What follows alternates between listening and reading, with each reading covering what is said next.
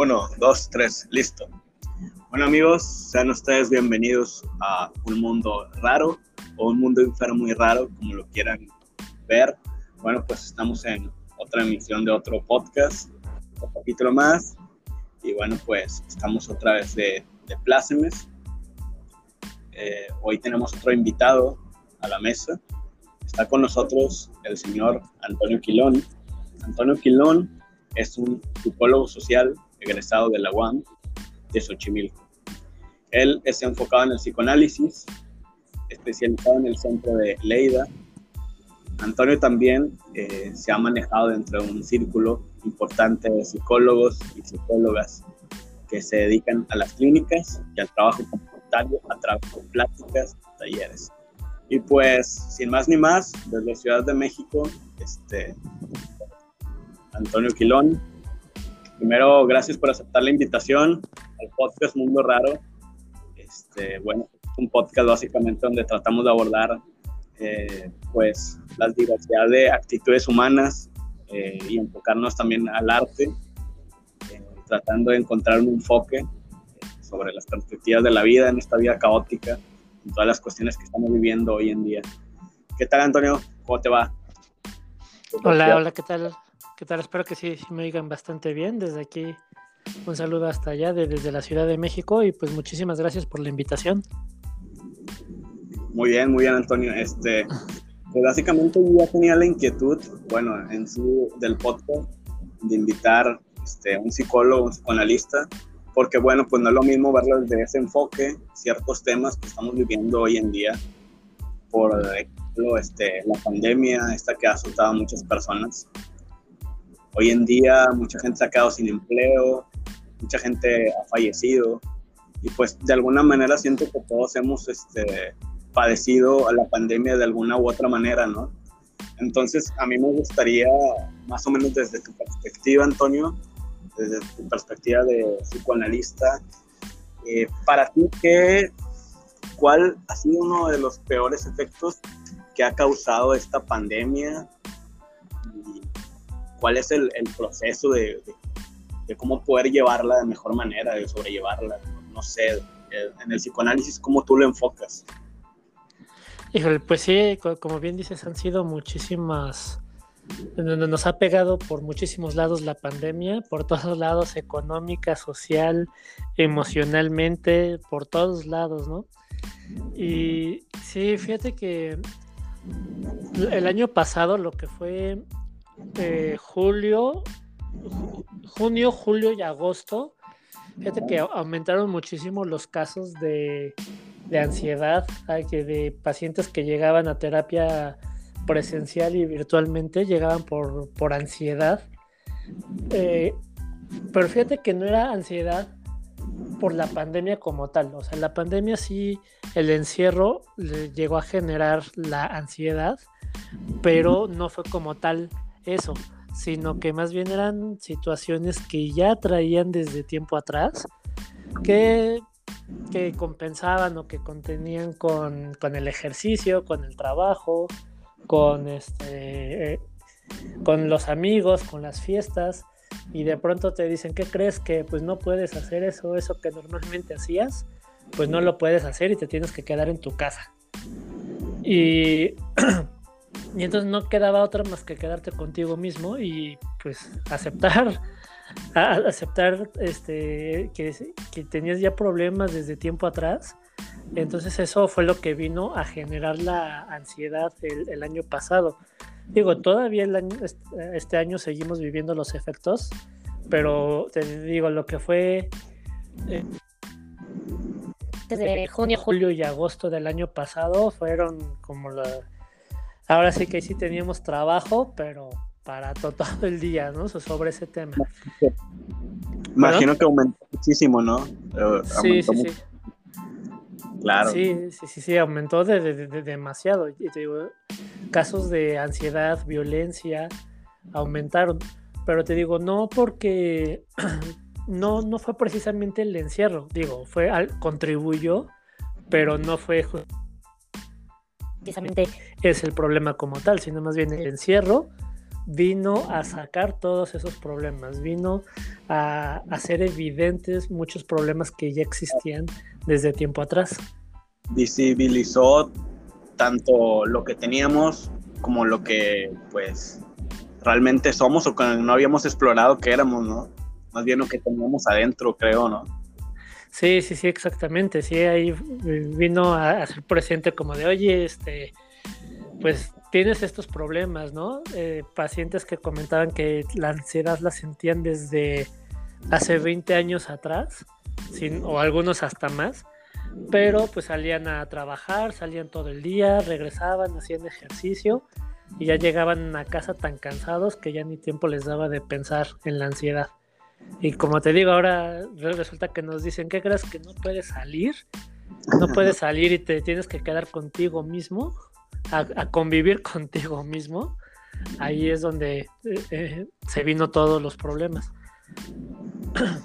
Oye, Antonio, este, dice que en la pandemia actualmente, sin tratar de sonar este, apocalíptico o que existen ahora con el internet, pues existen muchísimas fuentes de noticias que hacen estos este, como clickbait o, o hacen demasiado fuerte la noticia para que venda este, pero se dice que ha habido más de 5 millones de fallecidos en el mundo y en la actualidad por el COVID-19, 349 millones de contagiados. Este, Quería preguntar, ¿qué relación podría tener con esta misma, a su vez, de la pandemia, el contacto que hoy en día tenemos con las redes sociales? O sea, ¿qué tanto pudiera estar afectando eso o lo pudiera multiplicar? ¿Tú, tú qué piensas ah, de eso? Mm, para contestarte esa pregunta, eh, me gustaría primero explicarte algo. Fíjate que en, la época de la peste negra, eh, hablando de la Edad Media, este, cuando justamente fue también esta epidemia de la peste negra, para evitar los contactos, evitar el contagio, en los, en los pueblos y en las eh, grandes ciudades se construyó una, una torre una torre donde había una persona que vigilaba todo el pueblo o toda la ciudad, vigilaba que no salieran de su casa, que obedecieran el toque de queda, que, que realmente se quedaran encerrados. Entonces e, ese modelo, eh, ese modelo que construyeron se le conoció como un modelo panóptico, un modelo que donde existe un observador la persona que está arriba de la torre que tiene el poder de observar lo que hacen todos los de abajo.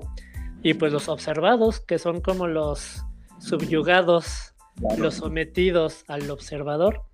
Y es una un, sistema que hasta la, hasta la fecha se sigue utilizando, ¿no? Se, utiliza pues pues en la, en la cárcel, por ejemplo, ¿no? Están las torres de vigilancia tenemos ahora las cámaras de la ciudad que están vigilando, ¿no? Y ahora sí, eh, respondiendo a tu pregunta, pues también el Internet, este contacto con las redes sociales, también existe este, este modelo panóptico, ¿no? De alguien que observa y, el observador, alguien que construye, que crea estas noticias, que a lo mejor las vende de una manera más fuerte de lo que son eh, alguien que crea este tipo de, noticias eh, reales o falsas, pero que tiene ese poder, ¿no? Ese poder de, de, publicar algo y, todas las personas que, ven su, su, publicación pues caen en esta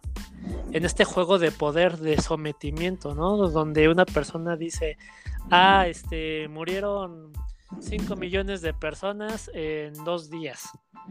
¿No? Sí, sin saber si es cierto o no es cierto, pero pues así lo publicó esa persona. Pero eh, con, esta con, esta cuestión del internet, donde no puedes ver a la otra persona, donde no puedes observar cómo es que la otra persona llegó a esa conclusión y simplemente te lo crees, ¿no? Si, simplemente lo, lo, crees porque esa persona tiene el poder, ¿no? Ese poder panóptico, pero lo tiene. Se crea como una especie de sesgo de rebaño o algo así parecido, ¿no? Como de que te crees tanto o la gente lo cree tanto que ya pronto es una realidad, ¿no? sí, sí. sí, sí, tiene que ver con, con esta... El, cómo se va construyendo toda esta idea a partir de, pues, de, algo que no lo sabemos, ¿no? Como, como se dice, la verdad de, digo, la, las mentiras de un adulto se convierten en una verdad para un niño. Entonces caemos como en esta sociedad muy infantilizada, ¿no? Donde nos dicen cualquier cosa y nos la creemos nada más porque alguien que tiene le dimos ese poder va a, publicar esto y, nos va a hacer creer, a, creer todo eso. ¿no? Eh, en este sentido de la sociedad infantilizada, también lo podemos ver como, por ejemplo, pues eh, en la etapa infantil, pues los niños, las niñas, le, pues quieren la que quieren todo inmediato, ¿no? Quieren la recompensa enseguida, inmediato, tienen baja tolerancia a la frustración, todo lo quieren rápido, no les importa no les importa si papá, mamá están cansados, ¿no? El bebé si tiene hambre, en ese momento tiene que ser, tiene que, comer, no, no le importa si son las 3 de la mañana, que es algo que estamos viendo actualmente, ¿no? Mucha gente cae en esto, ¿no? De, querer todo inmediatamente, todo rápido.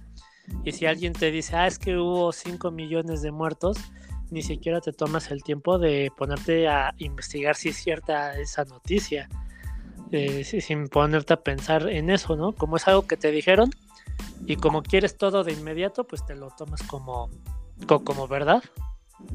Y a su vez creo que estamos este, en, en, esta, en este círculo, no sé, como en una, en una bola de tanta información y siento que ese mismo tráfico de información pues desinforma de alguna manera, ¿no? O sea, a su vez también el informarte, el informarte, el informarte, buscas una fuente, buscas otra fuente, es muy difícil como llegar a una conclusión y de hecho, eh, bueno, pues está sucediendo esto de, del no rebrote en muchos países este, que se supone que son países potencia, ¿no? Y mucho se ha hablado de que mucha gente pues en esos países no se ha querido vacunar.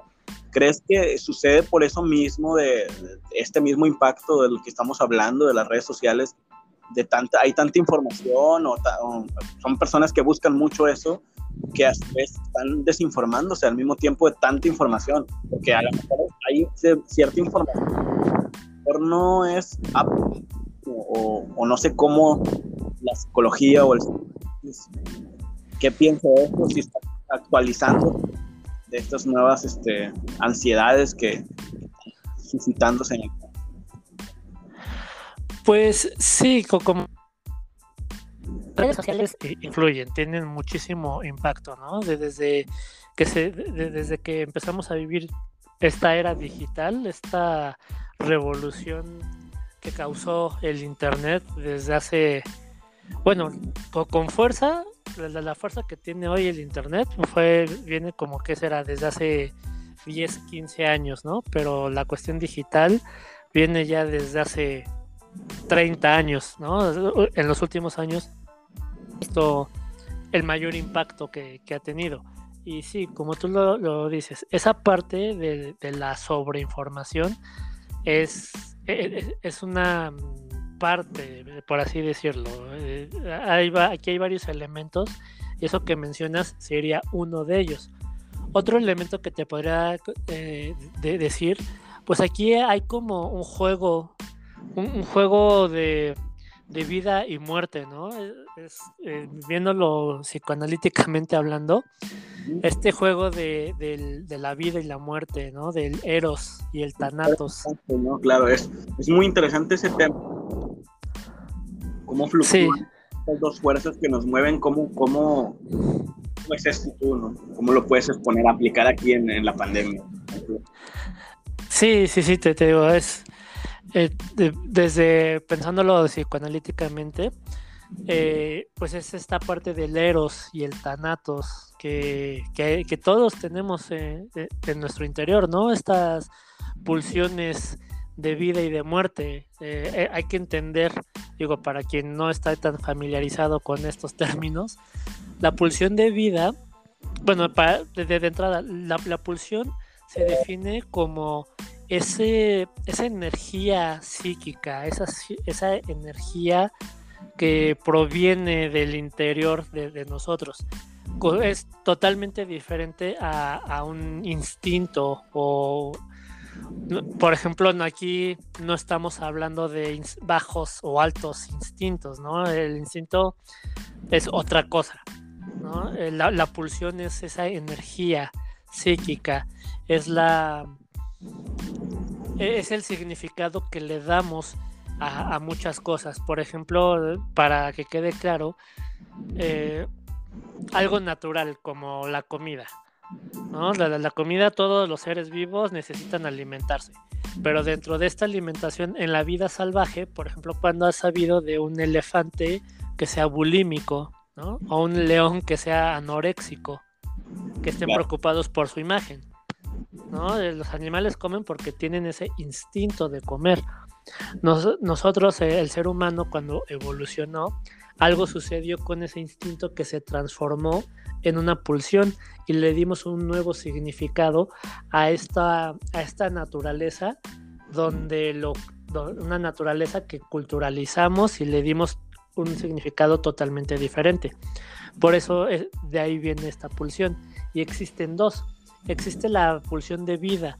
La pulsión de vida es todo aquello que te hace, eh, que te empuja hacia adelante, todo eso que te hace crecer, todo eso que te hace, que, te hace mantenerte vivo.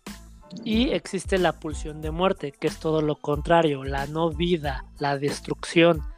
Una pulsión de vida la tenemos en todo, en un momento cuando, por ejemplo, sabes que para mañana tienes que te tienes que presentarte en la escuela o en el trabajo porque te, porque eso es muy importante vas a presentar una exposición en la escuela y, eh, o en el trabajo tienes que presentar algo hacer una presentación también muy importante y una pulsión de vida es me tengo que dormir temprano porque mañana tengo que levantarme temprano y estar preparado y listo para tener la energía suficiente. Esa es una pulsión de vida.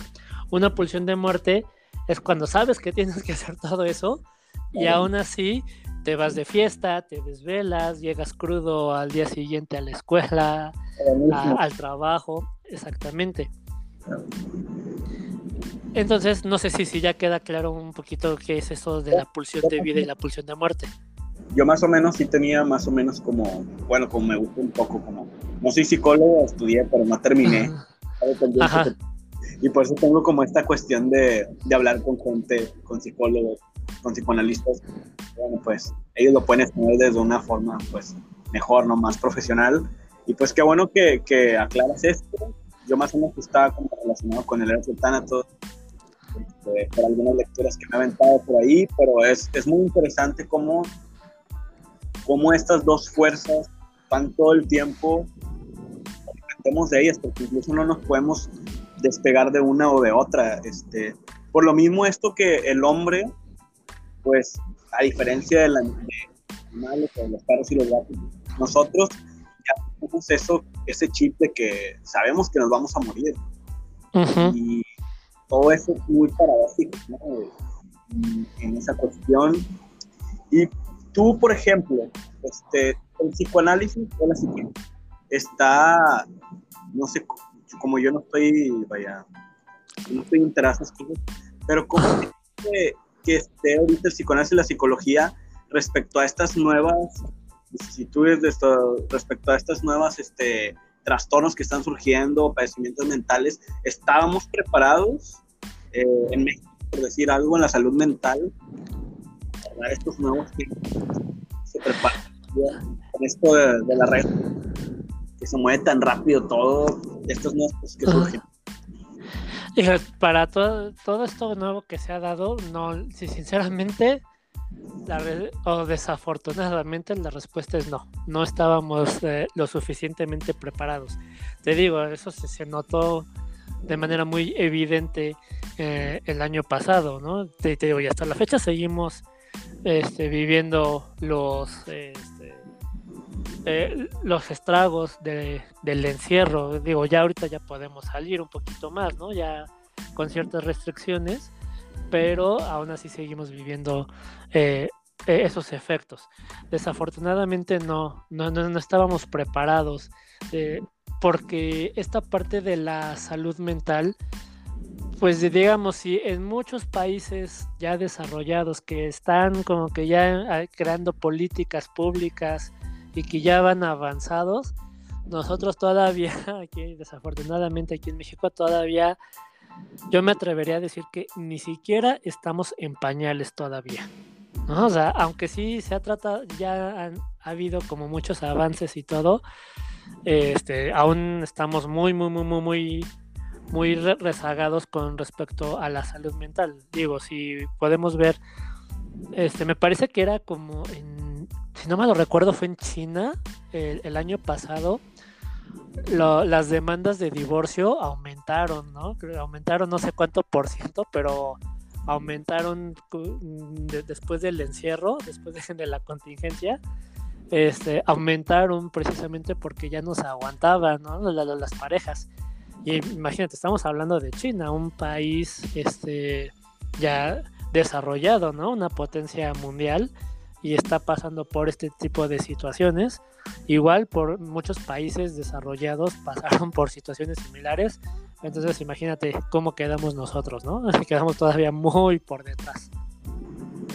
Oye, Antonio, y volviendo a, esto que estamos hablando de, de la pandemia, quiero sobre todo en la pandemia, por eso estoy sobre eso. Es lo mismo que estás diciendo. La ansiedad eh, es síntoma, o no sé, a lo mejor tú me puedes corregir, ¿es un síntoma de depresión o, o cuál es la cuestión ahí? No, no, no, no, no. Este. La, la ansiedad sí es un componente de la depresión, pero no precisamente porque tengas un, día te sientas ansioso, no quiere decir que, que, te sientas deprimido. No, ahorita eh, es, digo, ahorita sí, sí, sí, nos da tiempo, tocamos ese tema del, del que es el manual de diagnóstico mental este, universal. Pero este, algo que, se, digámoslo así, se diferencia la ansiedad es todo aquello que te genera un, un estrés que te altera, te impacta de alguna manera en tu estado de ánimo, en tu estado anímico, eh, en tu estabilidad psíquica. Por ejemplo, vas caminando por la calle y de pronto ves una pared que está ahí como que medio se está empezando a caer y te da miedo y dices, ay no, como que esto se, se va a caer, mejor este mm, camino del otro lado de la acera o, mejor me regreso, ¿no? Ese, ahí hay un grado de ansiedad, digamos, es una ansiedad real porque pues, se te puede caer la barra de encima. O vas caminando por la calle y te sale un perro y te empieza a ladrar y te da miedo y te echas a correr, ¿no? ahí digamos que también pues es una, una ansiedad, un, miedo. Pero ya la, digamos que la ansiedad como tal generalizada es cuando ya hay un impedimento, cuando ya, ya no puedes hacer las cosas. Quieres, eh, ya, ya no puedes ni siquiera salir a, la calle, no te puedes parar ni siquiera en, el zaguán o la puerta de tu casa que da a la calle porque empiezas a sentir un miedo a veces esta ansiedad parece ser irracional, es decir, que aparece de la nada. ¿no? Por eso mucha gente con la pandemia decía es que la, pandemia me generó ansiedad, yo estaba bien, pero era la pandemia. No, muchas veces ah, son estas situaciones cotidianas, todos estos conflictos que tenemos todos los días, desafortunadamente no le damos la importancia necesaria no nos ponemos a pensar, a ver, esto, esto me generó algo, ¿no? Me peleé con mi pareja, me, este, me regañaron en el trabajo, este, iba caminando por la calle y vi una barda que estuvo a punto de caerse y me eché a correr. Y no nos detenemos a pensar de, a ver, bueno, ¿y eso qué me generó a mí? ¿Qué me hizo sentir? ¿Qué, qué me hizo sentir esa situación? Entonces, desafortunadamente, al no darle como esa importancia, se va quedando como, como una huella, se, se va ahí guardando aparentemente decimos, bueno, ya pasó y ya no le pongo atención. Y sí, a lo mejor conscientemente no le estás poniendo atención, pero inconscientemente va quedando ahí esa huella que se va encadenando, se va anudando con otras cosas hasta llegar a una, a una crisis de ansiedad. No necesariamente tiene que haber depresión, no, sino que esta ansiedad eh, tiene que ver más con una cuestión de, de, que te imposibilita hacer las cosas, el que ya no puedes ponerte a, eh, a trabajar o hacer ejercicio porque estás sintiendo estos, eh, estos síntomas como falta de, este, falta de, aire que tratas de respirar y como que no, como que no pasa aire a tus pulmones, una sensación de pánico, de que algo malo va a pasar escalofríos, sudoración, dolores, dolencias en todo el cuerpo. Y eh, esos son como los síntomas de una crisis de ansiedad. Y en el enfoque psicoanalítico podría tener un significado en el pasado histórico, tener que ver con algo que nos ha sucedido o no, que sucede o, Sí, sí, sí, sí, sí, si lo vemos eh, desde este punto psicoanalítico, la ansiedad tiene que ver con, o la mayoría de las ansiedades, tiene que ver con una angustia ante la separación. Em, imagínate un niño que está jugando junto con su mamá y está jugando con una pelota, un niño de 2, 3 años aproximadamente, y resulta que esa pelota este, se le va. Está jugando con la pelota y la pelota se le va. Y el niño da dos pasos hacia la pelota, pero ya no da el tercero y se regresa corriendo con su mamá. Luego da dos pasos y da otros dos, da el tercero y el cuarto, y ya no da el quinto y se regresa con su mamá. Ahí está un rato, ya después ya da, eh, ya da cinco pasos, da el sexto y a lo mejor el séptimo ya no y se regresa y así está yendo sucesivamente. Está yendo y viniendo hasta que por fin llega con la pelota. ¿Qué es lo que sucede aquí? El niño da dos pasos y ya no da el tercero porque el tercer paso le da miedo, le genera esta ansiedad porque se está separando de esta fuente de seguridad, de protección, de placer, de confianza entonces ya no da el tercero porque le da miedo. Entonces se tiene que regresar con su mamá para que le se cargue otra vez, se, se, cargue las pilas esa, de, esa energía de confianza, de seguridad. Y da después el, el, cuarto y el quinto, pero ya no da el sexto paso porque ya se le acabó la energía. Entonces tiene que regresar a cubrir, a, a llenarse otra vez de energía. Y así tiene que estar yendo y viniendo el niño hasta que por fin logra separarse lo suficiente como para llegar con la pelota, porque ya cubrió, ya se llenó de esa energía, de esa confianza, de esa seguridad. Entonces, eso es algo que seguimos repitiendo toda nuestra vida, solamente que no llegamos, no regresamos directamente con nuestra mamá, sino que regresamos a aquello que nos represente esa seguridad, aquello que nos represente esa confianza, esa protección, por ejemplo, el decir, bueno, es que estoy en la calle y tengo, tengo una crisis de ansiedad y quiero regresarme a mi casa, pues lo que inconscientemente está pasando es, es que quiero regresarme con mi mamá, ¿no? Una, una mamá que me proteja, ¿no? Que dices, es que quiero regresarme a, y quiero llegar a, mi cama y taparme y cubrirme con las cobijas. Entonces estás hablando de, quiero regresar con, un, con mi mamá y no una mamá cualquiera, una mamá que me cubra, que me que me caliente. Es como... Es, por eso que tendemos a buscar estos patrones en, en las relaciones, tanto como amorosas. Tiene algo, alguna relación, ¿no? Supongo, con ese tipo de, de, lo que nos hace falta, de lo que nos lastima. ¿Por, qué tenemos esta, esta relación con el dolor?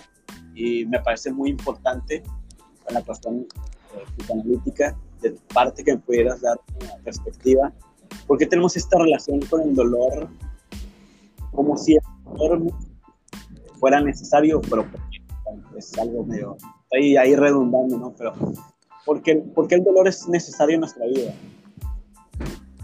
Mm, tiene que ver un poco con con respecto a la pulsión de vida y muerte, ¿no? Son dos pulsiones que van, que están entrelazadas, que, expresamos en todo momento, ¿no? Este, por, eh, están expresadas en cualquier momento. Por ejemplo, cuando, cuando la mamá a, su hijo de 15 años le sigue diciendo ¿no? Le, sigue diciendo bebé, ahí, ahí se ve claramente estas dos pulsiones, porque por un lado, ¿qué le está diciendo? ¿no? Le, está, lo, lo, está poniendo en un, en, un rol de, de, importancia, de cuidados, de cariño, ¿no? Llega un bebé a un lugar y el bebé es el centro de atención, ¿no? Todos giramos alrededor de los bebés ahí hay una pulsión de vida, ¿no? Pero al mismo una pulsión de muerte, porque el hijo ya tiene 15 años y le sigue diciendo bebé, ¿qué más le está diciendo? Le está diciendo me necesitas, no, no puedes desarrollarte por ti mismo porque me necesitas, no puedes ser un ser independiente.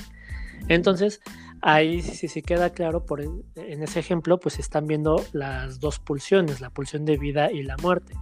Ahora, con respecto a, tu pregunta de por qué se necesita ese dolor, parte tiene que ver eh, esto, ¿no? estas dos pulsiones que están en constante lucha. Y por otro lado, este, uno de los principios eh, naturales, digamos que con el que todos tenemos, eh, es el de un principio de placer. Lo que buscamos es eso, sentir el placer, la satisfacción, eso es lo, que buscamos y lo que se supone que tratamos de evitar es lo contrario, el displacer. Sin embargo, pues resulta que existe algo más, algo que va más allá de este principio del placer, que resulta que dentro del displacer encontramos placer. Dentro de este dolor, dentro de este malestar, vamos a encontrar un bienestar por diferentes situaciones. Hay diferentes situaciones por las que lo hacemos. Vamos a suponer en, una relación, ¿no? Una relación con una, ahora, eh, por ejemplo, una relación que tóxica, ¿no? Con eso de que ahora está de moda ponerle tóxico a todo. Este, una relación tóxica. ¿Y por qué no la puedes dejar? ¿Por qué no puedes dejar esa relación tóxica? Porque a lo mejor te gusta ponerte en ese en ese papel de víctima porque tienes cierta este cierta recompensa, ¿no? Cierta ganancia, porque te pones en ese papel de víctima y alguien va a llegar y te va a decir, ay, no, ya tranquilo, no pasa nada, y, te apapacha y obtienes esa, esa ganancia. O a lo mejor estás en esa, eh, en esa relación porque no le quiere, no quieres asumir cierta responsabilidad y para ti es más fácil echarle la culpa a alguien de todo tu, de, todo tu malestar que asumir, asumir tu responsabilidad. Entonces ahí dentro de ese displacer, dentro de todo ese malestar de tener esa relación, por ejemplo, eh, eh, regresando un poquito a, este, a estos temas de la pandemia. De dentro de todo ese displacer de tener que, que vacunarte, de tener que usar el cubrebocas y todo eso, existe este, este displacer, ¿no? Existe este, este displacer de, no querer hacerlo, pero al mismo tiempo eh, hay cierto placer, hay cierto masoquismo hasta cierto punto, ¿no? como te digo, dentro de todo ese displacer, a veces encontramos ese placer. Por eso es que a veces, por eso es difícil a veces terminar esas relaciones tóxicas. Y no solamente relaciones tóxicas con la pareja, sino con el trabajo, con las amistades, ¿no? con, la escuela, con todo, ¿no? En, todo momento. Claro, claro. Este, este entorno tan caótico que estamos viviendo. Y eso mismo, este, y me enfoco mucho en las redes sociales, luego que me, da mucha curiosidad, este, cómo la psicología o el psicoanálisis está tratando de encontrar eh, dentro de esos agujeros que quedaban, creo, eh, dentro de esos ángulos, encontrar una perspectiva nueva respecto, al, respecto a cómo ves este, los padecimientos mentales ¿no? de esta era, ¿no? por esta cuestión que, de lo que está pasando, porque se crean nuevas ansiedades, ¿no? Con esto de las redes sociales se crean nuevas ansiedades, nuevos problemas por, por ejemplo, eso que estamos hablando de las relaciones amorosas, a mí también me impacta mucho cómo ha venido a cambiar las mismas redes sociales, volvemos a lo mismo. Parece que ya nuestra vida gira en torno a eso, a este mundo virtual. Cómo ha venido a impactar que incluso la forma de relacionarnos, pues ya cambió muchísimo. ¿Cómo, cómo, cómo lo ve la psicología, el psicoanálisis? ¿O cómo tratas tú de, de tratar de estar ahí, tratar de analizarlo, tratar de ver por qué sucede lo que sucede, porque ahora pensamos de esta manera.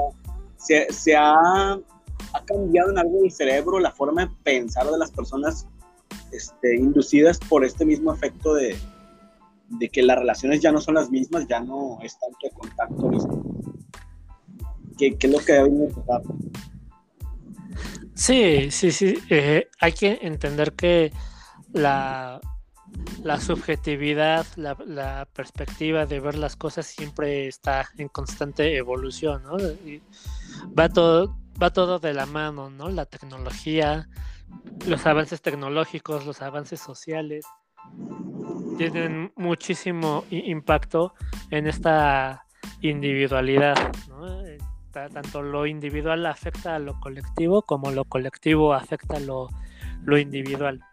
Y sí, esto de, como tú comentas, la, la, forma de relacionarnos, ¿no? De, desde que empezaron, digamos, como los, podríamos decir como a lo mejor los abuelos o los padres de las redes sociales, o sea, refiriéndome a los primeros, a las primeras salas de chat que existe, que hubo hace que será como las primeras habrán salido que por el 95, 97 más o menos, si no mal lo recuerdo, fueron como eh, más o menos como por esa época se empezaba como a, hablar ya de del chat, ¿no? De, de, las salas de chat donde te podías ya empezar como a, a, relacionar con personas de, pues, de todos lados, ¿no? De, todas las, las, partes del mundo que en ese, en ese momento fue como pues un boom tan, tan extraño, pero al mismo tiempo emocionante, ¿no? Poder conectarte, conectarte y platicar con alguien eh, desde, lo, desde el otro punto de la ciudad hasta el otro punto, hasta el otro lado del mundo prácticamente, ¿no? Claro, claro, decía un psicoanalista argentino, Gabriel Roland, no sé si te ha tocado escucharlo, es un psicoanalista argentino, decía que, que día de nuestros abuelos o sea, a su vez como las redes sociales han venido a traer pues obviamente ciertas cuestiones de, de que nos han dado al mismo tiempo a las personas que estamos cerca, a su vez pues en un principio quisieron para acercarnos a las personas que teníamos lejos. ¿Y a qué será que los abuelos este, fueran una videollamada y llegara hasta Argentina, hasta Italia, hasta España? Poder saber que estamos bien, poder decir, oye, aquí estoy, estoy bien un cambio tan, tan raro, tan, sí, tan rápido, tan vertiginoso. Sí, te, te digo, eh, en, ese, en esa época fue como tan emocionante, tan extraño, tan interesante, tan, todo, ¿no? Y, y qué es lo, lo, lo, que pasa ahora, que prácticamente ya todas nuestras relaciones son virtuales. Y sí, genera muchos este, trastornos en el sentido, en varios sentidos, ¿no? En, primera, que no puedes ver a la persona con la que estás platicando. Eso genera cierta, sí, sí, cierto escudo, sí, cierta protección.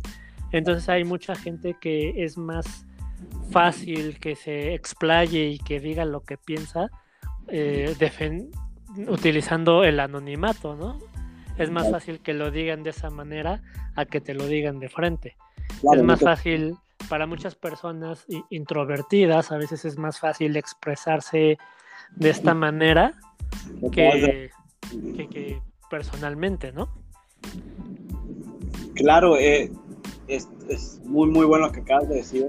Me lo parece a mí esa cuestión está, está diciendo que el Internet es que se volvió esta como, como mundo virtual donde la gente en el anonimato puede expresarse y como tú dices, la gente introvertida puede, puede sacar estas cuestiones. Es de alguna manera,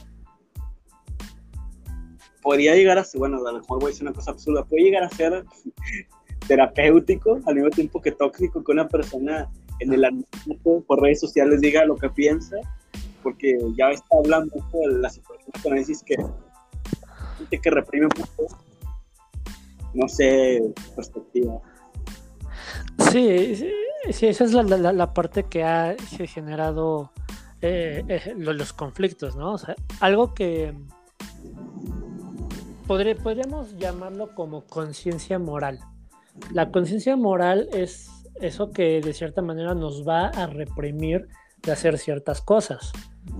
Eh, digo, para que quede muy claro, llamémoslo así, para, quienes no estén como muy familiarizados con estos términos, eh, es esta conciencia moral, por ejemplo, yo voy a tener, digamos, yo tengo el deseo de darle de patadas a la gente en la calle.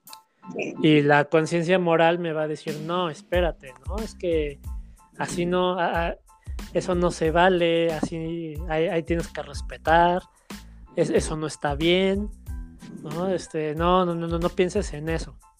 Entonces esta conciencia moral, su trabajo es como reprimir esas cosas, ¿no? De lo que realmente tienes, eh, tienes ese deseo, pero pues no lo puedes llevar a cabo por, cierto, por diversas circunstancias, te digo, porque, por en este ejemplo que te pongo, pues porque está mal, porque tienes que respetar a los demás, porque los demás tienen derecho a caminar por la calle sin ningún problema, etcétera, etcétera, ¿no? Entonces ese es el trabajo de la conciencia moral. En las redes sociales, digamos que esta conciencia moral parece, pues, ser inhibida totalmente porque pues puedes decir y expresar exactamente, absolutamente todo lo que quieras sin ningún castigo, ¿no? Eh, a lo mejor eh, yo tengo este pensamiento de darle de patadas a la gente en la calle y la conciencia moral utiliza la culpa para pues para frenarme, ¿no? Y me, y me siento yo culpable y digo, no, pues es que esto, estoy mal por pensar en eso. No, es que pues, yo, yo soy culpable por pensar de esa manera. Y en las redes sociales esta conciencia moral parece quedar este, inhibida prácticamente, porque entonces puedes expresarte tal cual quieres, ¿no? Expresar realmente lo que quieres, expresar lo que, lo, que siempre has tratado de, decir. Y obviamente, pues el, no haber una conciencia moral, el no haber algo que te, que te regule, pues genera también otro tipo de, problemáticas, otro tipo de trastornos. Un, fenómeno interesante, Antonio, son los haters. Me, Ajá. Hablando. Este, me pregunto yo si, no sé, como psicoanalista o psicólogo, no, no les da esa cierta intriga, porque es mucho más complejo, claro, este, tomar una perspectiva, como tú le estás diciendo, a alguien que está escribiendo cosas, vaya en el anonimato.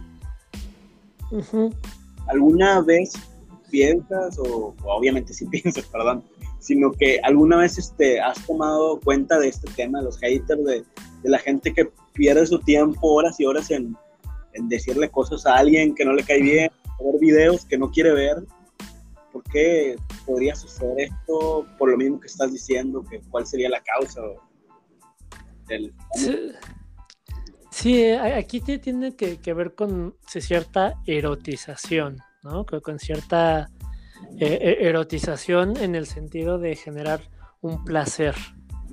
generar eh, el placer hasta un tanto sádica, ¿no? Generar el placer a través de ese sadismo, de, de escribirle un comentario que sabes que a lo mejor le va a generar un conflicto a la otra persona o a lo mejor tu comentario se va a perder entre muchos, pero eh, tiene que ver con esta, con la idea, con la intención de ah, generar ese daño, donde se vuelve un tanto perverso además, ¿no? De a lo mejor la otra persona, este, a, quien se lo escribe, vamos a pensar en, en un, en algún youtuber, en algún, este, no sé, en, este podcast, por ejemplo, ¿no? Este, a lo mejor alguien, alguien lo, alguien hace un, comentario negativo y puede ser que ese comentario o lo, o, lo leas o puede ser que se pierda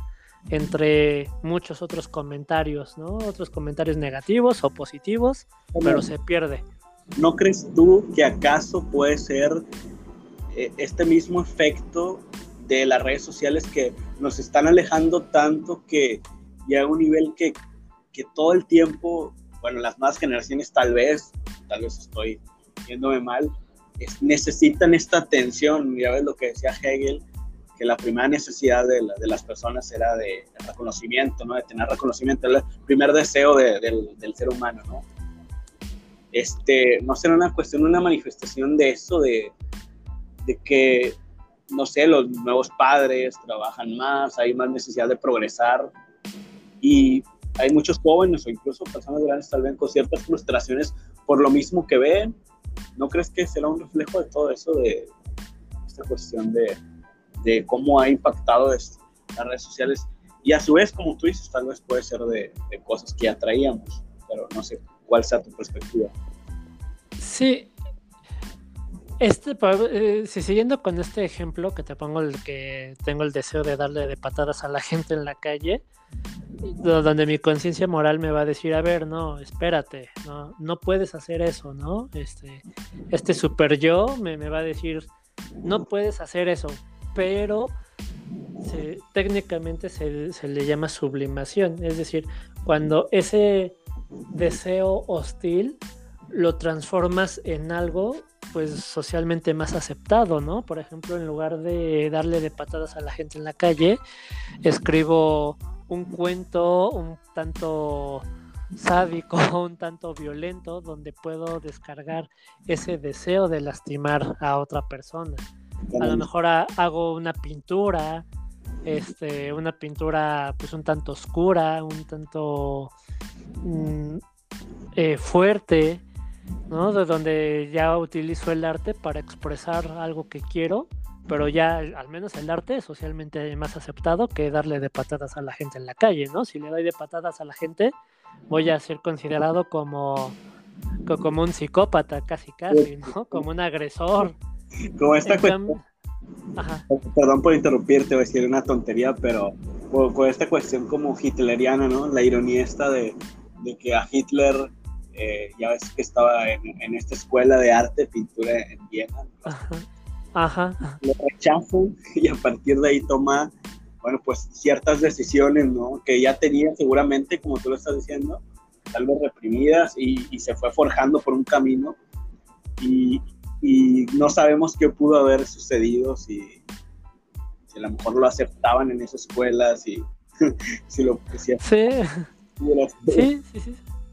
Sí, no, como te digo, soy, más aceptable, aceptado si, como artista a que como un psicópata, ¿no? Que le da de, patadas a la gente en la calle. Entonces, eh, ese, digamos que ese es como el ideal, eso es lo que tendríamos que hacer para poder este, evitar frustraciones, evitar trastornos, evitar problemas. Ese es como el ideal, que hay gente que sí lo logra hacer, hay gente que no lo logra hacer.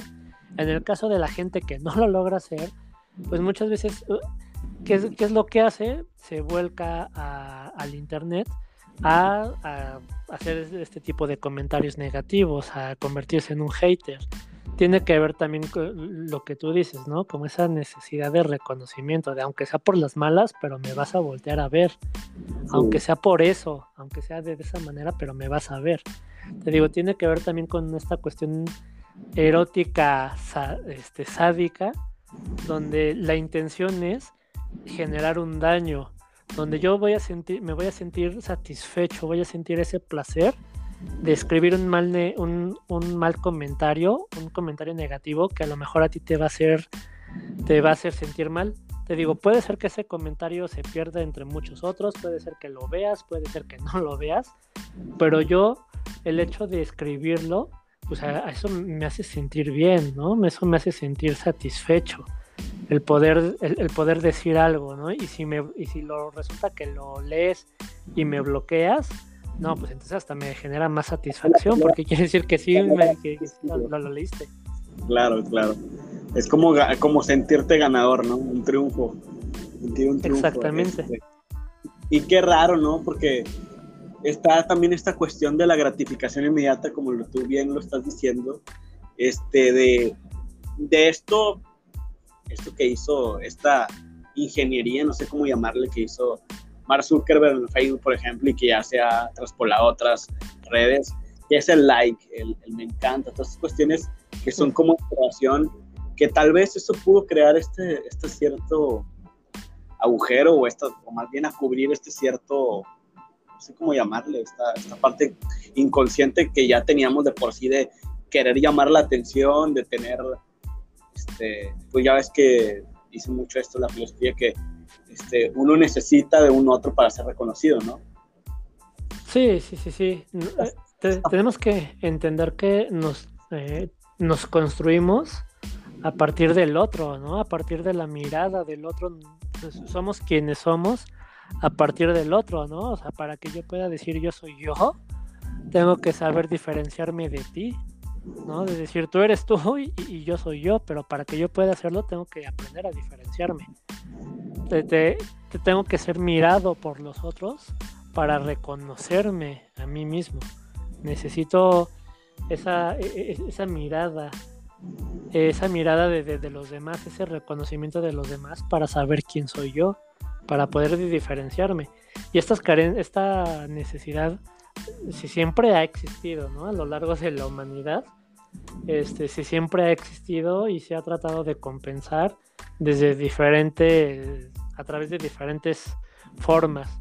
Solamente que actualmente con las redes sociales, pues es como más en macro, por así decirlo, ¿no? Porque eh, hay gente que, que, se da, se, autovalora en relación al valor que, los, que las otras personas les den, ¿no? Como, como artistas, cantantes, actores, actrices, eh, eh, youtubers, influencers y demás, ¿no? Donde hay un reconocimiento, un autorreconocimiento a partir del reconocimiento de los demás. Por eso es que se necesitan hacer premios, ¿no? estas entregas de premios. Necesito que, que, alguien, que alguien me lo reconozca y me dé un premio por eso, porque si no, entonces no tiene sentido. No, no, no tiene sentido, porque entonces, ¿cómo sé o cómo voy a medir el reconocimiento si nadie me lo, si nadie me lo dice? Entonces, actualmente con las redes sociales, pues tenemos, ahora lo, podemos cuantificar, ¿no? O sea, podemos decir, ah, es que tiene un millón de seguidores, este tiene un millón de seguidores y este tiene este, 900, este, 958 mil seguidores. ¿no? Este, ya, ya lo podemos cuantificar y ya podemos tener como una, una, medida, una forma de medirlo. Entonces ya es eh, como un poco más dura eh, eh, tener ese dato, ¿no? Ese dato cuantificable. Antes de las redes sociales, pues seguían existiendo esto, ¿no? Pero podías decir, ah, pues uno es más famoso que otro por ciertas características, ¿no? Un cantante es más famoso que otro porque este porque su música se escucha más. Pero actualmente no solamente eso, sino que además ya lo puedes medir, ya lo puedes cuantificar por sus números de vistas, sus números de seguidores, sus números de likes, ya lo puedes este, cuantificar. Y en relación a eso, pues, yo necesito a un otro que me dé un like o que me o que visite mi perfil para que para que me reconozca ¿no? para que para que me dé un sentido de existencia entonces eh, e, esto de tener tener cuantificable pues esas vistas ese, eh, e, ese reconocimiento pues se ha vuelto pues bastante difícil, ¿no? Porque te, de, por sí te reconoces a través del reconocimiento de los demás, te valoras a través del valor que los otros te dan. Aparte de eso, ya le puedes poner un número, ¿no? Y ya te puedes comparar con otros eh, con base en eso. Entonces, pues imagínate. Otro, otro tema que quería tocar, no sé si tengas tiempo todavía, aunque sea por encimita, y luego ya armamos la otra parte. No sé qué te parezca a ti, un tema muy serio, este, que es el suicidio. ¿Por qué la gente se suicida? ¿Por qué la gente decide acabar con su vida? Y, vuelvo a esto porque estaba leyendo que no necesariamente es una fuente muy confiable, pero si que una persona se suicida en el mundo cada 30 segundos, este, le da un total de 300.000 fallecimientos al año. ¿Qué, qué, qué, cuál es tu perspectiva? ¿Cómo, ¿Cómo lo ves? Porque una persona decide terminar con su vida. Pues, bueno, lo que es obvio, pues lo que yo puedo entender, pero ¿cómo lo ves en, en un poco más de profundidad? Tú como psicoanalista. Sí, como, como dices, ¿no? E, e, eso es, eh, ah, lo voy a tocar como por encima, porque sí es todo, es todo sí, claro. un tema. Y sí, ese, este, sí, ese sería tal vez para abordar una, una sesión exclusivamente sobre el suicidio, porque es bastante complejo. De manera como muy superficial, a, ahorita antes de que se nos acabe el tiempo el día de hoy, te, puedo de, te, te puedo decir que eh, también tiene que ver con esta cuestión pulsional, ¿no? Esta, esta cuestión de muerte. Todos te, tenemos esta pulsión de muerte. Esta pulsión de muerte que en muchas ocasiones eh, no sabemos cómo dirigirla, no sabemos cómo manejarla.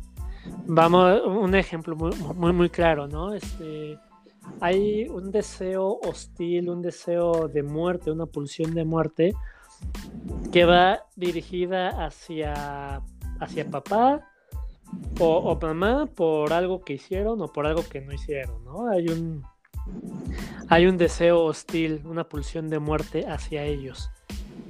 Pero pues no la sabemos expresar, no la sabemos, no, no sabemos cómo expresarla o no queremos expresarla. Y esa pulsión que va dirigida hacia, pues, en este caso digamos, hacia papá, por decir algo, esa pulsión de muerte que va dirigida hacia, hacia él, como no sabemos cómo manejarla, no sabemos qué hacer, nuestra conciencia moral no sabe qué hacer, no sabe cómo reprimir, no, sabe qué hacer con eso, esa pulsión regresa a nosotros y a través del cuerpo expresamos eso que no podemos verbalizar en muchas ocasiones. Entonces se dan estos casos del cutting, estos casos de las autolesiones, donde no podemos de como no, no podemos, no sabemos o no queremos expresar lo que realmente queremos expresar, porque hay sentimientos, emociones tan profundos y tan complejos que a veces ni siquiera los entendemos, ni siquiera somos conscientes de qué es lo que realmente estamos sintiendo. Entonces va a regresar a nosotros y es lo que va a provocar eh, esta, estas lesiones que en muchos casos terminan con, con el suicidio. Eh, digo, el suicidio, suicidio tiene muchos componentes. Ahorita este es uno de ellos. Uno de ellos, esta, esta cuestión pulsional, eh, esta pulsión de muerte que está presente en todos nosotros, ¿no? Esta erotización a través del sufrimiento, a través de este displacer, como te comentaba. Hay, hay muchas razones, lo, lo podemos el suicidio lo podemos analizar desde esta cuestión psicoanalítica, social, este, económica, este, desde la perspectiva de género, desde muchísimas áreas. Por eso te digo, es, es tan complejo hablar de, de, de, de, suicidio y ahorita lo estoy nada más tocando por encima. Pero eh, si lo vemos exclusivamente desde este punto psicoanalítico, muy a grosso modo tiene que ver con esto, con esta pulsión de muerte que está presente en todos nosotros. Como te decía ahorita, ¿no? Una pulsión de muerte es que yo sé que tengo que levantarme temprano mañana porque tengo que estar bien para la escuela, para una competencia, para el trabajo, pero aún así me voy de fiesta, este, me desvelo, me voy con los amigos, eh, tomo y llego al día siguiente todo crudo, este, llego en vivo prácticamente. E, esa es una pulsión de muerte también. Eh, el suicidio pues es la culminación de esa pulsión de muerte, es llevar a cabo esa pulsión. Te digo, esto es ahorita como a muy grosso. Sí, sí, sí. Ah, pues Antonio, pues muchas gracias por habernos colaborado ya por último, así un tema como rápido, es más bien, háblanos de ti, más bien qué, qué es lo que haces este, en un esquema rápido, como lo quieras este, tú estructurar, ¿Qué, ¿Qué, es lo que haces, cómo te manejas con estos cursos que das, cuál es el proceso, cómo, qué es lo que desarrollas o qué es lo que buscas. tú como psicólogo, psicoanalista. Ah, ok. Eh, rápidamente, esta eh, que bueno, soy este, este, miembro fundador de esta red, que se llama Círculo, Círculo de Psicólogos y Psicólogas, que así pueden encontrarla en las redes sociales. Eh, estamos nosotros primordialmente eh, en la alcaldía de Xochimilco, aquí al sur de la Ciudad de México, y nuestra, nuestro objetivo es acercar la psicología a la comunidad. Aparte de trabajar en clínica, es decir, aparte de la terapia en el consultorio, esto de acercar la psicología a la comunidad consiste en llevar a cabo cursos, talleres, pláticas a la población. Normalmente antes de la pandemia, este, lo, que lo hacíamos presencialmente, teníamos el apoyo, o nos apoyábamos con las coordinaciones territoriales, eh, centros comunitarios, eh, bibliotecas, este, todos estos lugares eh, donde pedíamos el espacio para llevar a cabo las actividades, talleres con respecto a, a, la prevención de la violencia, sobre sexualidad, sobre estilos de crianza, sobre, sobre masculinidades, perspectiva de género, feminismo. Eh, eso eso con, los talleres, con las pláticas informativas hacia el público en general. Ahora con la pandemia, pues todo eso seguimos haciendo lo mismo, pero ahora en Internet. Ahora, este, si, si revisan las redes sociales, por ahí van a encontrar algunas actividades que ya hemos estado realizando. De hecho, el jueves de la semana pasada tuvimos una actividad eh, este, en internet eh, para este que es este miércoles, jueves y viernes tenemos otra actividad. Este, otra, otra actividad es la manera en la que nosotros acercamos la psicología a la comunidad. Sobre todo aquí en, la, en esta parte de la ciudad, lo hacemos tanto por, porque nos interesa, somos originarios de aquí, y además para erradicar también mucho tabú que existe en torno a la psicología, a la psicoterapia, sobre todo en esta parte de la ciudad, ¿no? De muchas veces llegan a terapia y, dicen, es que yo, ¿qué se hace en, la terapia, no? Es que, ¿cómo es? Les digo, a ver, ¿tú cómo, cómo te imaginas, no? dice, pues eh, ir al psicólogo es ir con un señor viejito de lentes, con barba, que escribe todo lo que dices, ¿no? Esta imagen, esta imagen freudiana. Intelectual, con barba. Ajá, ¿no? Así como de, pues no, o sea, yo, yo, yo, no estoy viejito, no tengo lentes, no tengo barba, y tampoco escribo lo que tú dices, ¿no? Entonces, eh, ese es nuestro principal objetivo, nuestra visión, ¿no? El, acercar esa, eh, la, psicología a la comunidad para erradicar ese tabú y, y, sobre todo, por ejemplo, este tipo de actividades como a la que me invitas, estos podcasts, esto, este, ahora sí que a donde nos inviten, ahí vamos, justamente para acercar la, la, psicología, para que vean que pues la psicología no solamente es, eh, es para los locos o que no es esta imagen freudiana precisamente, ¿no? que es como la, la clásica imagen que todo mundo tiene sobre la psicología, sobre el quehacer de una psicoterapia pero no, también es como de, a ver, pues hacemos otras cosas también, no solamente eso. Y ese es, eh, a grosso modo, ese es, la, eso es eh, mi, trabajo, eso es a lo que me dedico. Bueno, Antonio, Antonio Quilón, muchísimas gracias, este, brother, por habernos este, colaborado con este podcast. A ver si se arma uno próximo. Este, sobre sí, sí, sí, sí, sí.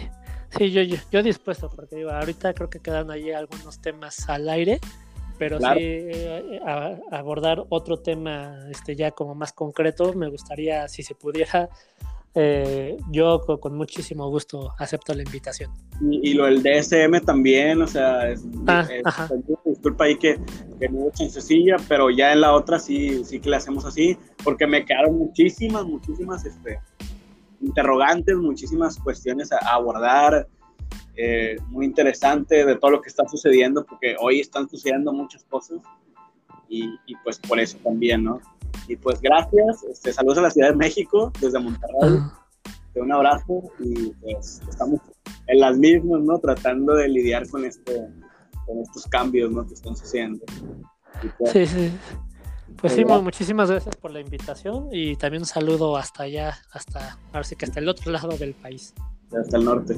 Este, y ya por último, este, esos cursos que das, ya para, digo, para los de la Ciudad de México que nos llegan a ver, que nos, digo, perdón, que nos llegan a escuchar, este, ¿son gratuitos? Son, ¿Hay algún costo? ¿O, cómo es la cuestión? Si quieres decir.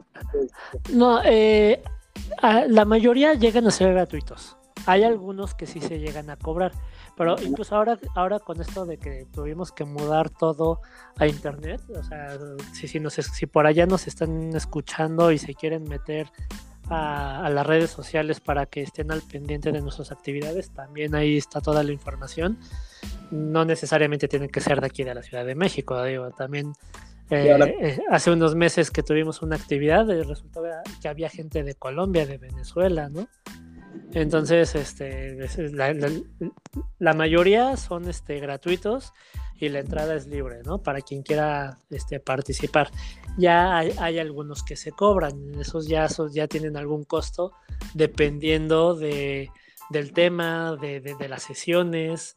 Ese ya, ya hay algunos costos, pero pues ahí ya lo, lo pueden checar en las redes sociales. Pues muchísimas gracias. Bueno, pues esto fue todo por hoy en el Mundo Enfermo y Raro. Entren al Facebook, comparten el podcast. Estamos en Anchor, estamos en Spotify, en Apple Podcast y demás este, aplicaciones de audio. Muchísimas gracias por hoy. Y pues gracias. Un saludo a todos. Bye. Ok, hasta luego.